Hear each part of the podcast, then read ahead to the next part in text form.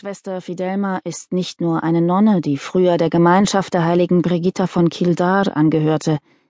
Sie ist auch eine anerkannte Dalik, eine Anwältin an den Gerichten des alten Irland. Da dieser Hintergrund nicht allen Hörern vertraut sein mag, soll dieses Vorwort einige wesentliche Punkte erläutern und damit zu einem besseren Verständnis ihrer Abenteuer beitragen. Im siebenten Jahrhundert bestand Irland aus fünf Hauptprovinzen, in denen Könige herrschten. Selbst das heutige irische Wort für Provinz lautet Cuige, wörtlich ein Fünftel.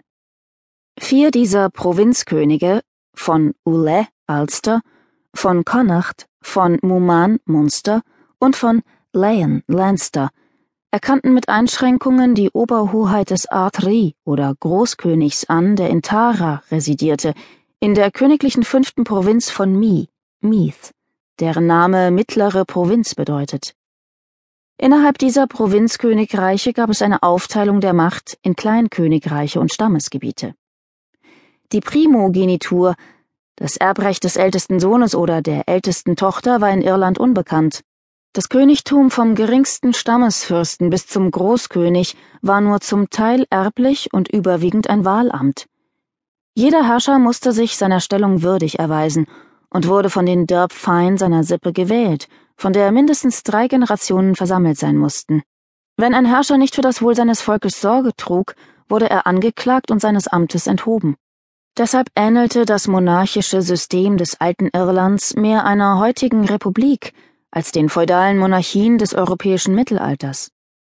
Im Irland des siebenten Jahrhunderts gab es ein wohldurchdachtes Rechtssystem, welches das Gesetz der Fineches, der Landbebauer, genannt wurde, doch besser bekannt ist als das Gesetz der Brehons, abgeleitet von dem Wort Breheth für Richter. Nach der Überlieferung wurden diese Gesetze zuerst im Jahre 714 vor Christus auf Befehl des Großkönigs Olaf Fawler zusammengefasst. Im Jahre 438 nach Christus berief der Großkönig Leire eine Kommission von neun Gelehrten, die die Gesetze prüfen, überarbeiten und in die neue lateinische Schrift übertragen sollte. Dieser Kommission gehörte auch Patrick an, der später zum Schutzheiligen Irlands wurde. Nach drei Jahren legte die Kommission den geschriebenen Gesetzestext vor, die erste bekannte Kodifizierung. Die ältesten vollständig erhaltenen Texte der alten Gesetze Irlands finden sich in einem Manuskript aus dem 11. Jahrhundert. Erst im 17. Jahrhundert gelang es der englischen Kolonialverwaltung in Irland schließlich, die Anwendung der Gesetze der Brehons zu unterbinden.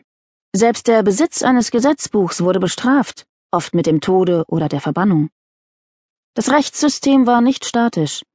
Alle drei Jahre kamen die Rechtsgelehrten und Richter beim Fest Tavrach, Fest von Tara, zusammen und prüften und verbesserten die Gesetze, ausgehend von der sich verändernden Gesellschaft und ihren Bedürfnissen.